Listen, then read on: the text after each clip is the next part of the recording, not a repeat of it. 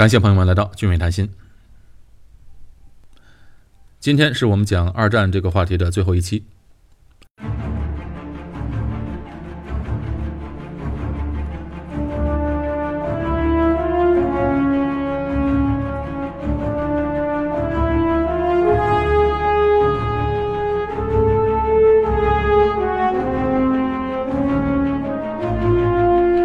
上一期节目我们讲到，在新加坡战役进行到最关键的时刻，这时候啊，无论是日军还是英军的情报部门都出现了差错。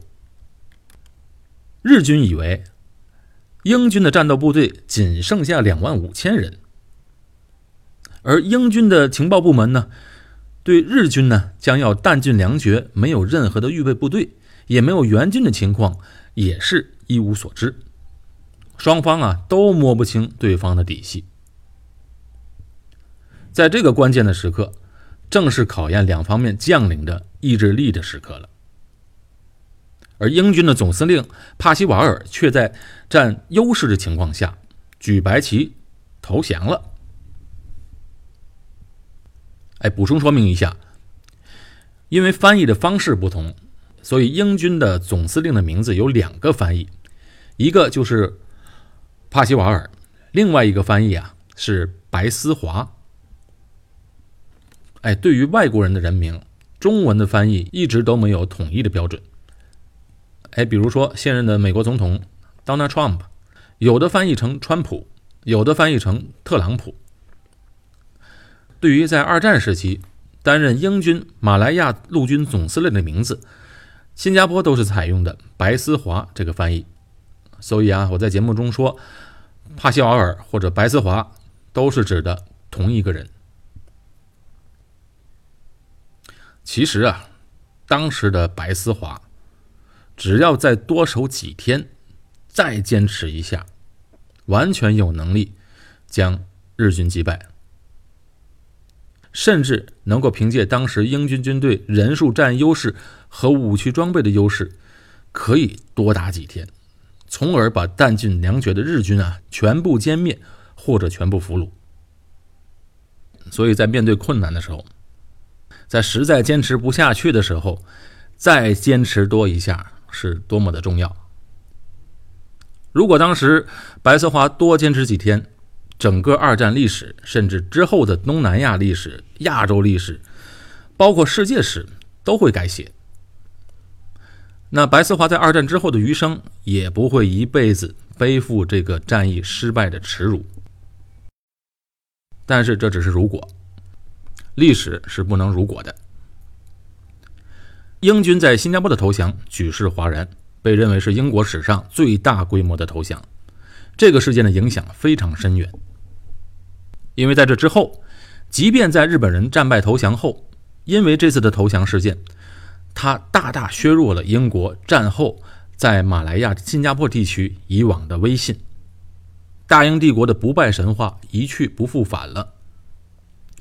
战后，在全世界范围内的英国殖民地地区的独立浪潮风涌云起，绝对是和英国在二战期间的战略上的失误和白思华在战事上的失败有很大关系的。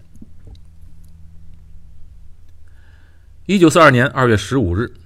这一天是个星期天，也是华人们在一年中最重要的日子——春节。白思华在早晨开了一个简短的会议，决定投降。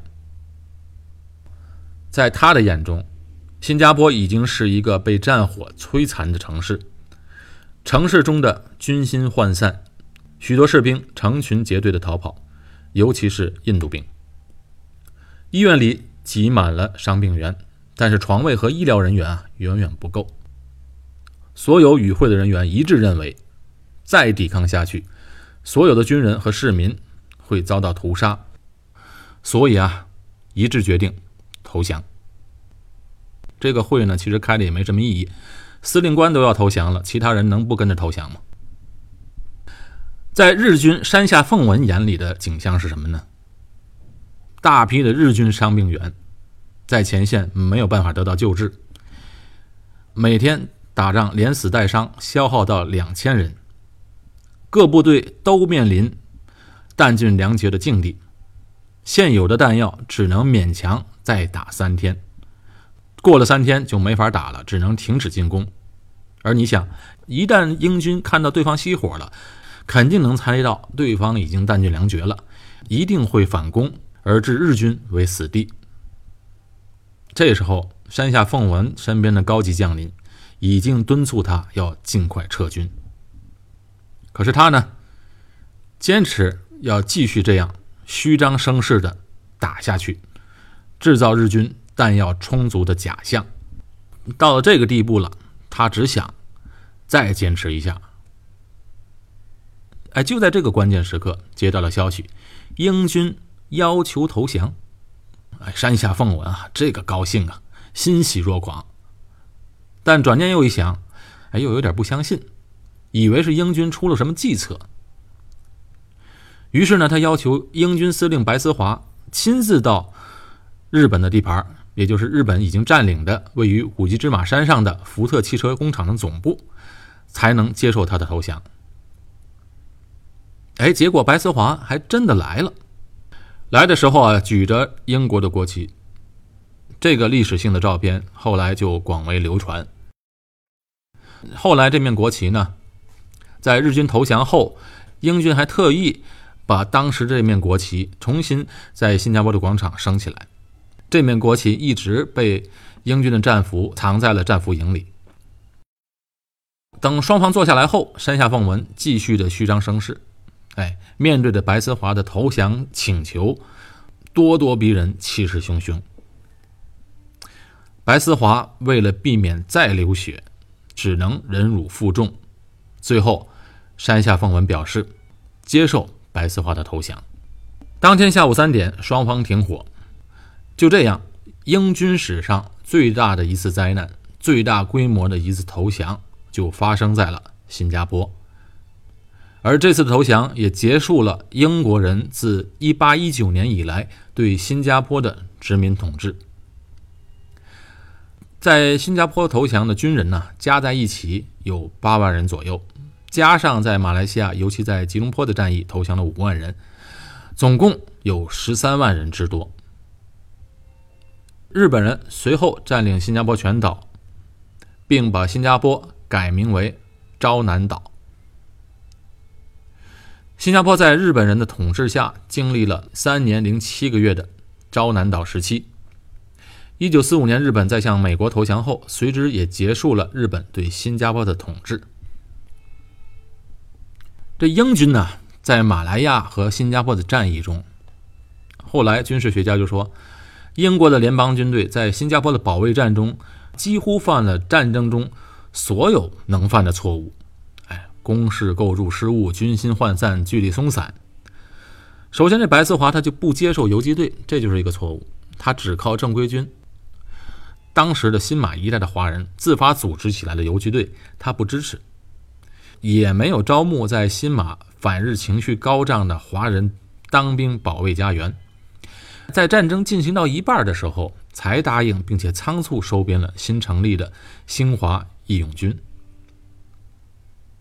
而且他在战前已经正确的估算出日军的入侵计划，而且也相应的制定了代号为“斗牛士”的作战计划，但是呢，最后没有采取行动，没有先发制人的占领战略要地，哎，这说明了他没有行动的决心。而且在战前的准备时刻啊，他手下有六千名工程兵，六千名工程兵的力量是很大的。但他却反对在新加坡北部开展防务建设，没有加筑工事。为什么呢？因为他考虑到啊，这样大的工程可能会影响到新加坡军民的士气，所以他是一错再错。而且在新加坡城内的布防过于分散，没能集中优势兵力。相反，在日本人登陆的时刻，山下奉文呢，他压下了全部的兵力三万人。集中攻击新加坡的西部，守卫西部的澳大利亚兵团虽然战斗非常英勇，但终究还是被集中火力的日军撕开了一个口子，使得英军满盘皆输。当然，如果我们把所有的错误全部归咎于白思华身上，呃，显然也欠缺公允。英国政府也要负很大的责任，因为当时呢，对新加坡的布防支援不够。当时英国啊正在欧洲战场和非洲战场苦战，啊，战略的重心呢不在新加坡，腾不出手来。哎，但是即便如此，白思华将军当初手中的牌还是要好过日军二十五军司令山下奉文的。所以山下奉文呢，当时从三亚一直打到新加坡，战线拉得太长，而且打得也过快，后勤跟不上军队，所以到了将要弹尽粮绝的地步。但是就这样，对方的英军白思华，哎，却投降了。其实说到底，两军对阵，起着绝对作用的还是坐在棋盘后面的统帅。千军易得，一帅难求。不怪别人，只能怪对手太强。白思华面对着狡诈心狠的山下奉文，这个经验丰富、老练的对手啊，显然还是占了下风。他本身就缺乏了决断力和反应能力，以至于被山下奉文的虚张声势给吓住了。白思华投降后，因着这次投降事件，断送了他本来光明的前途，而做了阶下囚。作为战俘，他先后被关在新加坡、日本和中国东北三年多的时间，饱尝困苦，受尽虐待。二战结束后，才由美国情报局从中国的战俘营解救出来。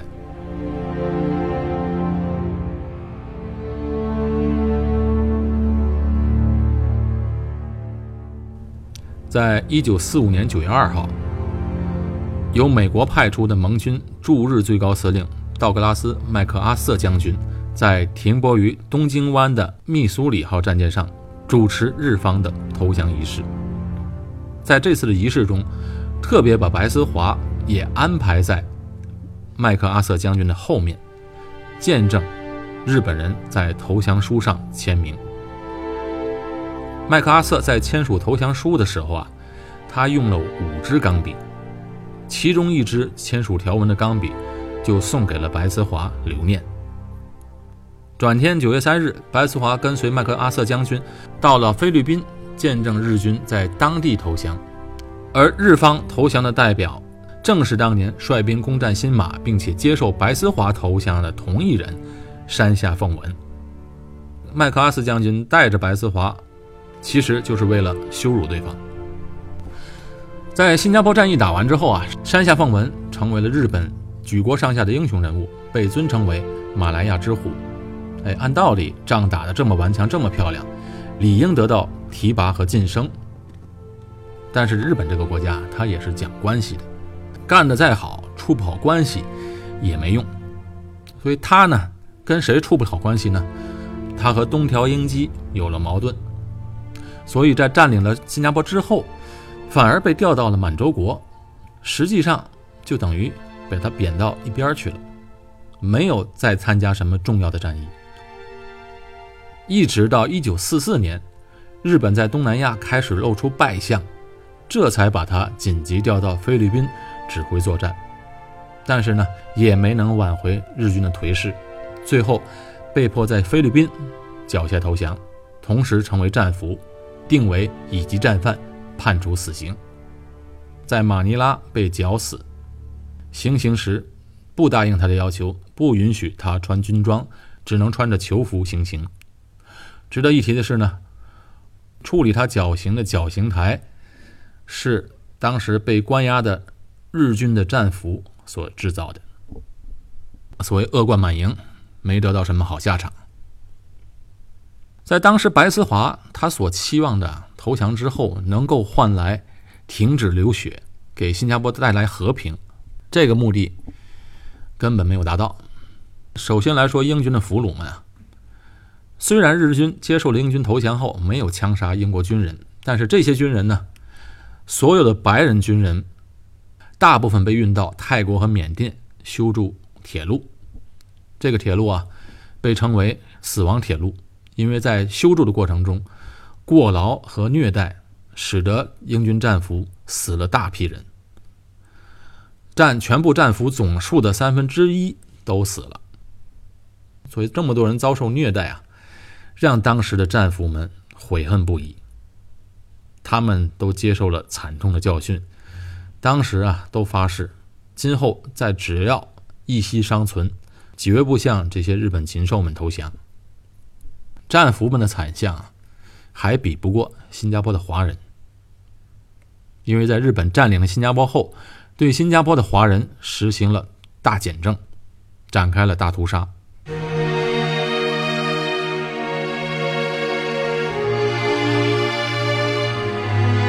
日军在英军投降三天后下令，所有年龄在十八岁到五十岁之间的华人男性，都要自备一个星期的干粮到他们指定的营地报道，一一接受盘查。然后呢，这日军呢就把那些看起来像抗日分子的人们挑选出来，特别是一些刚来新加坡不久的人们，刚来这几年的人们，他们认为这些都是中国那边跑来的抗日分子。还有一些呢，看起来像老师、有学历、有知识的人嘛，日军反正也认为，只要有文化的都是抗日分子。再加上其他随机挑选上来的他们看不顺眼的人。再有呢，军队家家户户一个一个的搜查，防止走漏一个人，并且新加坡也有汉奸，在很多汉奸的帮助下，把那些之前反日抗日的人们都抓了起来。所有这些被挑出来的人，都被统一拉上军车带走。剩下的人，在衣服上盖上良民证的印章放走。新加坡的建国总理李光耀当时就在其中，差一点被军车带走。被带走的人们呢，都以为是被日军拉去做苦工，其他人也这么认为。但是他们哪里知道，日军真正的目的是从肉体上大规模消灭潜在的危险。尤其这些日军呢，都是在中国参过战的，对华人充满了仇恨，也非常清楚华人抗日的意志坚定。